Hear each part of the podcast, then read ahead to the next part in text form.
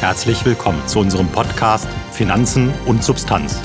Der Podcast der DZ Privatbank für alle Anleger, für die nicht nur zählt, was zählbar ist. Es begrüßen Sie Albrecht Michler und Peter Untersteller mit dem Thema Inflation, ein temporäres oder ein permanentes Phänomen. Angesichts der weiter steigenden Inflationsraten in den letzten Wochen kreisen viele Diskussionen, Fragen und Gespräche unserer Kunden um das Thema Inflation. Auch beim jährlichen Treffen der Notenbanker in Jackson Hole Ende dieser Woche wird dies ein Gesprächspunkt sein. Das Thema der Konferenz lautet diesmal makroökonomische Politik in einer ungleichen Wirtschaft. Inflation ist nun einerseits ein Merkmal von makroökonomischen Ungleichgewichten und bedingt andererseits wiederum weitere Ungleichheiten. In der Tat haben sich die Inflationsraten über den Sommer nicht äh, wieder abgesenkt, sondern sind im Gegenteil weiter angestiegen. Diese Entwicklung kommt allerdings für uns nicht wirklich überraschend. Wir gehen ebenso wie die Notenbanken davon aus, dass sich die Inflationsraten bis zum Jahresende nochmals in vielen Industrieländern erhöhen könnten, bis es dann zu einer Beruhigung bei den Änderungsraten kommt. Mit anderen Worten, wir sehen gegenwärtig keine strukturellen Inflationsrisiken. Wie lässt sich denn die Datenlage gegenwärtig beschreiben? Gibt es gravierende Unterschiede zwischen den einzelnen Industrieländern, die dann auch möglicherweise zu einer unterschiedlichen Beurteilung durch die Notenbanken führen könnten? In den USA haben wir im Juni und Juli Headline-Inflationsraten von ca. 5,3 Prozent gegenüber dem Vorjahr gesehen. Auch die Kerninflationsraten ohne die volatilen Lebensmittel- und Energiepreise liegen inzwischen über 4 Prozent. Noch stärker ging es bei den Produzentenpreisen mit ca. 7,7 Prozent bei der entsprechenden Kernrate um 6,2 Prozent nach oben, was zunächst für sich allein für einen weiteren Preisniveauauftrieb spricht. In der Eurozone bewegt sich die Headline-Inflationsrate auf einem deutlich niedrigeren Niveau von ca. 2,2 Prozent. Die Kerninflationsrate liegt bei 0,7 Prozent, ist damit sogar rückläufig. Die Headline-Inflationsrate wurde im Wesentlichen durch die Energiepreise nach oben getrieben. Zu Beginn des Jahres waren die Änderungsraten noch im negativen Terrain, sind inzwischen aber im Juli um 14,3 Prozent gegenüber dem Vorjahr angestiegen. Die deutsche Inflationsrate weicht jedoch von der Gesamtentwicklung in der Eurozone kräftig ab. Auffällig ist sicherlich die Entwicklung in Deutschland mit ca. 3,8 Prozent per annum bei der Headline-Inflation. Hier spielen aber die Basiseffekte wie die Absenkung und Wiedererhöhung der Umsatzsteuer sowie die Einführung der CO2-Steuer eine besondere Rolle. Auf diese Effekte hat Ende Juli auch Bundesbankpräsident Jens Weidmann verwiesen, der nicht ausschließt, dass wir zum Jahresende Werte bekommen, die in Richtung 5 Prozent gehen. Er wies auch darauf hin, dass weitere Preiserhöhungen für CO2 äh, unumgänglich sind, wenn man die Klimaziele erreichen möchte. Mit anderen Worten, die Energiepreise werden in den kommenden Jahren von dieser Komponente dominiert. Sobald die Basiseffekte zu Beginn des nächsten Jahres wegfallen, dürfte sich die Inflationsrate in Deutschland aber wieder deutlich beruhigen. Wie sieht es zurzeit in den anderen wichtigen Anlageregionen, also beispielsweise in Asien aus? Hier kann man sagen, im Fernen Osten gibt es seit Jahren eigentlich nichts Neues. Die Inflationsrate in Japan ist seit Jahren sehr niedrig. Zurzeit schwächen sie sich äh, sogar weiter ab, diese Raten, und weisen seit circa einem Jahr negative Werte auf. Das heißt, wir haben eine leicht deflationäre Entwicklung. In China bewegt sich die Inflationsrate bei circa 1% und liegt damit noch deutlich unter dem Niveau von Mitte 2019, wo wir Werte von ca. 3% beobachten konnten, die sich dann bis zum Ende 2019 bzw. Anfang 2020 auf bis zu 5,4% erhöhten. Am aktuellen Rand verliert die Inflationsrate sogar an Dynamik. Dies geht durchaus einher mit der nachlassenden Dynamik im Wirtschaftswachstum. Viele unserer Anleger haben ja bewusst unsere Schweizer Lösungen gewählt, um potenziellen Risiken der Gemeinschaftswährung zu entgehen. Hält denn der Schweizer Franken, was er verspricht? In der Schweiz wurde die deflationäre Entwicklung aus dem letzten Jahr gestoppt. Die Headline-Inflationsrate bewegt sich mit ca. 0,7 Prozent auf dem Niveau von 2019, während die Kerninflationsrate mit 0,2 Prozent noch nicht wieder ihr Vorkrisenniveau erreicht hat.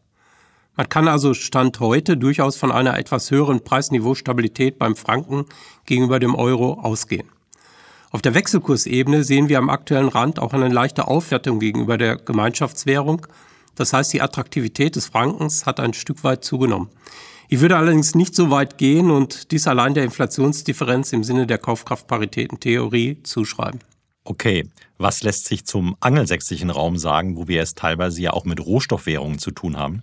In Großbritannien liegen die Inflationsraten zwischen ca. 1,8 Prozent bzw. 2 Prozent für die Kerninflationsrate bzw. die Headline-Inflation und 3,8 Prozent für die Preise im Einzelhandel. Letztere sind in den letzten vier Monaten kräftig angestiegen. Hier sind neben dem Reopening der Wirtschaft sicherlich auch die Brexit-Effekte mit unterbrochenen Lieferketten nach Europa zu beachten. Bei den kleinen Dollars, also Neuseeland, Australien und Kanada, sehen wir zurzeit Inflationsraten zwischen 3,3 und 3,7 Prozent. Warum sind wir fest davon überzeugt, dass die aktuellen Inflationsraten lediglich ein temporäres Phänomen darstellen? Die Volkswirtschaftstheorie lehrt uns doch, dass eine übermäßige Geldversorgung am Ende des Tages immer zu Inflation führt. Natürlich müssen wir zunächst einmal konstatieren, dass die ultraexpansive Geldpolitik der Notenbanken bereits seit der Finanzkrise von 2008, 2009 zu einer massiven Ausweitung der Geldmengenaggregate geführt hat und der Versuch, diese Liquidität, wie beispielsweise Ende 2018 wieder einzufangen, gescheitert ist. Die erneuten monetären Impulse im Zuge der Covid-19-Pandemie haben die Aggregate auf neue Rekordniveaus gehievt. Macht man es exemplarisch an den US-Geldmengenaggregaten fest, so ist die Geldbasis, also jenes Geld, was allein durch das Federal Reserve System bereitgestellt werden, zwischen August 2008, kurz vor der Lehman-Pleite, und heute, also in 13 Jahren, um ca. 623 Prozent angestiegen. Auf Basis von jährlichen Änderungsraten sind dies ca. 16,4 Prozent pro Jahr. Bei den breiteren Geldmengenaggregaten M1 und M2 ergeben sich jährliche Wachstumsraten von 22,4 Prozent bzw. 7,7 Prozent. Um ein weitgehend inflationsfreies Wachstum zu finanzieren, gilt, ohne in die theoretischen Tiefen abzutauchen, die Daumenregel, dass die Geldmengenwachstumsraten von 4 bis 6 Prozent erforderlich sind, um das Ganze inflationsneutral abzubilden. Bis auf das Aggregat M2 habe ich also viel zu viel Liquidität im Markt und damit auch ein potenzielles Inflationsrisiko. Das spricht aber dann nicht für die theoretischen Überlegungen, die sich hinter der Daumenregel verstecken. Brauchen wir also andere Thesen? Nein, die grundlegenden Wirkungszusammenhänge funktionieren auch weiterhin. Ein schönes Beispiel ist zurzeit Venezuela. Man hat dort allmählich die Geldmengen immer weiter ausgedehnt und im Gegenzug sind die Inflationsraten immer weiter in die Höhe geschossen. Aktuell liegt die Inflationsrate bei über 2700 äh, Prozent per annum. In vielen Ländern müssen die Wirkungszusammenhänge allerdings verfeinert werden. Die kräftigen monetären Impulse nach den beiden Schocks in 2008, Finanzkrise, und 2020, Pandemie dienten im Wesentlichen zur raschen Überwindung der massiven Konjunktureinbrüche und zur Stabilisierung des Finanzsystems in 2008 bzw. zur Zwischenfinanzierung der Realwirtschaft in 2020. Die monetären Impulse verblieben somit zu einem großen Teil auf den Finanzmärkten. Unsere Zuhörer wollen das immer genau wissen. Was bedeutet dies nun konkret für die Inflation? Dadurch, dass die Liquidität zu einem großen Teil in der Finanzsphäre blieb, entstanden auch dort die inflationären Prozesse. Wir haben ja bereits häufiger auf das Phänomen der Vermögenspreise oder Asset Price Inflation hingewiesen. Wir sehen über weite Strecken steigende Aktienkurse, Immobilienpreise oder auch steigende Anleihenpreise beziehungsweise im Gegenzug sinkende Renditen am Rentenmarkt. Es gibt kaum einen Vermögensmarkt, auf dem wir nicht deutliche Preissteigerungen beobachten konnten. Aus Sicht vieler Marktteilnehmer ist diese Entwicklung durchaus wünschenswert. Inflation machen wir allerdings nicht an solchen Bestandsgrößen, sondern typischerweise an Stromgrößen fest, also an Konsum- oder Investitionsgütern. Die massiven Liquiditätsspritzen der letzten Jahre erreichten die reale Sphäre der Volkswirtschaft, also den Konsum- und Investitionsbereich, aber nur noch im sehr begrenzten Umfang. Verlassen wir mal die theoretischen Überlegungen und wenden uns den konkreten Inflationsrisiken zu. Die Hoffnung, auch der Kapitalmärkte, ist doch, dass diese Aspekte der Inflation nur temporär äh, da sein werden. Scheinbar erreichen aber doch einige Impulse zurzeit den realen Sektor. An der Stelle sei nochmals darauf hingewiesen, dass Inflation ein anhaltender Prozess des Preisniveauanstiegs ist, fokussiert sich also weder auf einzelne Preise noch auf einen kurzfristigen Preisniveauanstieg. Man muss also durch die aktuellen Preisanstiege hindurchschauen. Vor diesem Hintergrund lässt sich eine kleine Checkliste beispielsweise für die USA formulieren, die in etwas modifizierter Form aber auch für die anderen Industrieländer gilt. Starten wir mal mit den potenziellen Risiken für die US-Inflationsraten. Im Zuge der Covid-Krise wurde ein Moratorium für Mieträumungen eingeführt, was aktuell bis zum 3. Oktober 2021 verlängert wurde. Im Ergebnis hat dies möglicherweise dazu geführt, dass die Mietpreise, die im Warenkorb einen hohen Gewichtungsanteil haben, bislang nur bedingt angestiegen sind. Viele Beobachter erwarten hier in den kommenden Monaten Catch-up-Effekte, die das Inflationsniveau zunächst hochhalten können. Jenseits der kurzfristigen Überraschungseffekte dürfte die längerfristige Inflationsrate aber nicht beeinflusst werden. Für die Inflationsrate dürfte doch aber auch die Entwicklung der Produktionskosten eine zentrale Rolle spielen. Wenn sich der Arbeitsmarkt weiter normalisiert, sollten doch die Lohnkosten deutlich nach oben gehen und damit die Inflation anheizen. In der Tat stellt dies ein typisches Einfallstor für Inflation dar und wird in der Literatur mit dem Begriff der Angebotsdruckinflation umschrieben. Die bisher beobachtbaren Lohnerhöhungen fallen trotz des offensichtlichen Arbeitskräftemangels sehr moderat in den USA aus. Der Atlanta Fed Wage Tracker, der eine enge Korrelation mit den Inflationsreihen aufweist, signalisiert zurzeit in erster Linie Zuwächse bei gering qualifizierten und oder schlecht bezahlten Arbeitsplätzen. Langfristig ergeben sich bei diesen Arbeitsplätzen aber die geringsten Inflationsrisiken, da viele automatisiert werden können. Dies gilt insbesondere dann, wenn die Kapitalkosten niedrig bleiben. Im Zuge der Covid-Pandemie lässt sich bereits ein verstärkter Trend hin zu einer kapitalintensiveren Volkswirtschaft erkennen. Ihre Produktivitätsfortschritte dürften zudem die Inflationsrisiken weiter eindämmen. Für die weitere Entwicklung sind zwei Faktoren des Arbeitskräfteangebots in den USA zu beachten. Erstens, wie stark wird die Zahl der Arbeitskräfte mit Beginn des neuen Schuljahrs und dem Auslaufen der Covid-Notfallregelung bzw. Zahlungen ansteigen? Zweitens, inwieweit wird sich der beispiellose Anstieg der Verrentung älterer Arbeitnehmer im Zuge der Pandemie umkehren? Welche Rolle spielt die gute konjunkturelle Entwicklung in den USA aktuell für die weitere Inflationsentwicklung?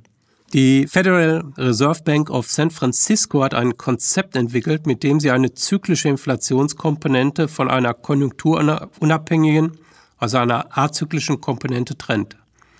Während man die zyklische Komponente mit Hilfe der Geldpolitik über die Nachfrageseite beeinflussen kann, klappt dies bei der azyklischen Komponente in aller Regel nicht. Gegenwärtig hat die azyklische Komponente den höchsten Stand seit 28 Jahren erreicht und liegt damit deutlich über der zyklischen Komponente, was in den letzten 25 Jahren nur in 9% des Zeitraums der Fall war. In den kommenden Monaten dürfte die azyklische Komponente tendenziell fallen. Die weiterhin steigenden Ausgaben im Technologiebereich und die damit verbundenen Produktivitätseffekte sollten diese Inflationskomponente künftig dämpfen. Die meisten Preisanstiege sind nach weiteren Analysen der Federal Reserve Bank of San Francisco durch das Reopening verursacht, sind also Covid-sensitiv und damit Nachfrage induziert. Diese Effekte dürften ihre Wirkung sukzessive verlieren und haben keinen Einfluss auf den langfristigen Entwicklungspfad der Inflationsrate. Die Inflationsentwicklung wurde in der Vergangenheit auch immer mit dem Anstieg der Ölpreise in Verbindung gebracht. Drohen hier von der Rohstoffseite möglicherweise Risiken für die Preisniveaustabilität? Wir haben das Thema der Ölpreise bereits vor zwei Monaten kurz angesprochen. Wir gehen davon aus, dass die Ölpreise nur noch sehr bedingt über die Energiepreise einen preissteigenden Einfluss haben, auch wenn die Ölpreise natürlich hoch bleiben. Einige Marktteilnehmer stellen die Frage, ob die jüngste Senkung des Leitzinses durch die chinesische Zentralbank zu einer Wachstumsbeschleunigung in der chinesischen Wirtschaft führen und damit die Rohstoffpreise wieder unterstützen.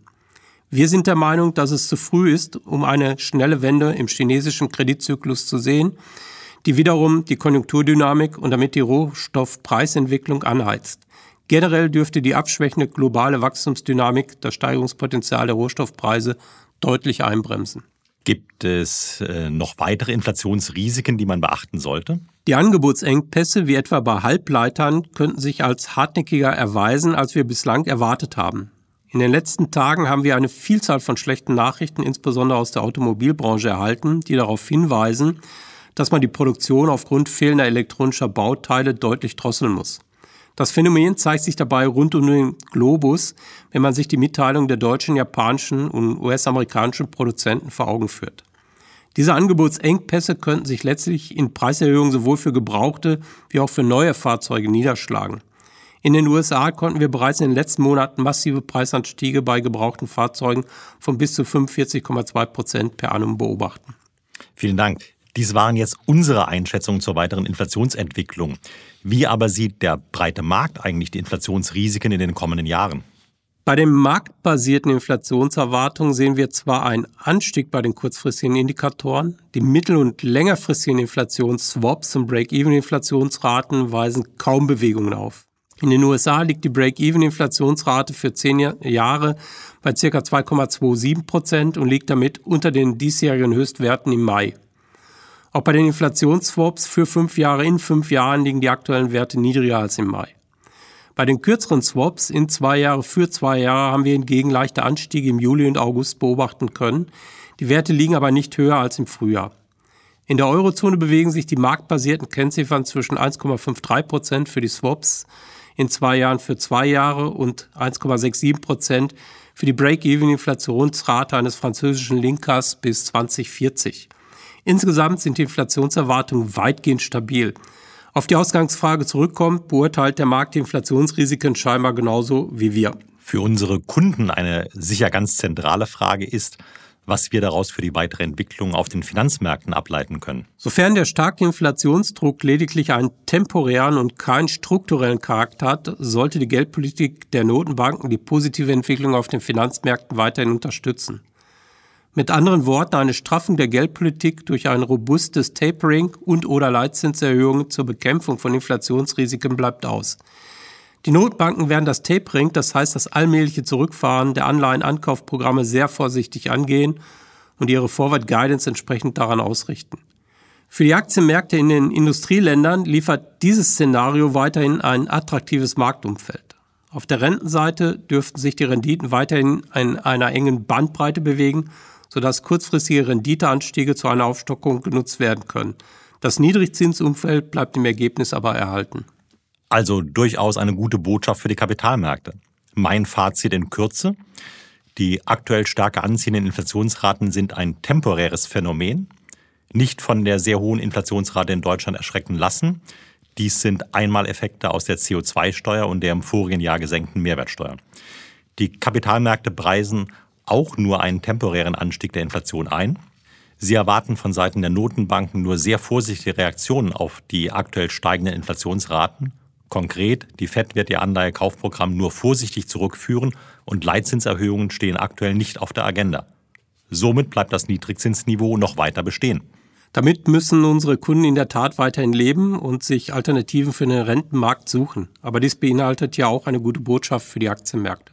Herzlichen Dank, Herr Professor Michler. Liebe Zuhörer, lassen Sie sich also von den aktuell steigenden Verbraucherpreisen nicht verrückt machen. Machen Sie es wie Professor Michler und schauen Sie ein Stück durch die aktuelle Situation hindurch auf die mittel- und langfristigen Perspektiven.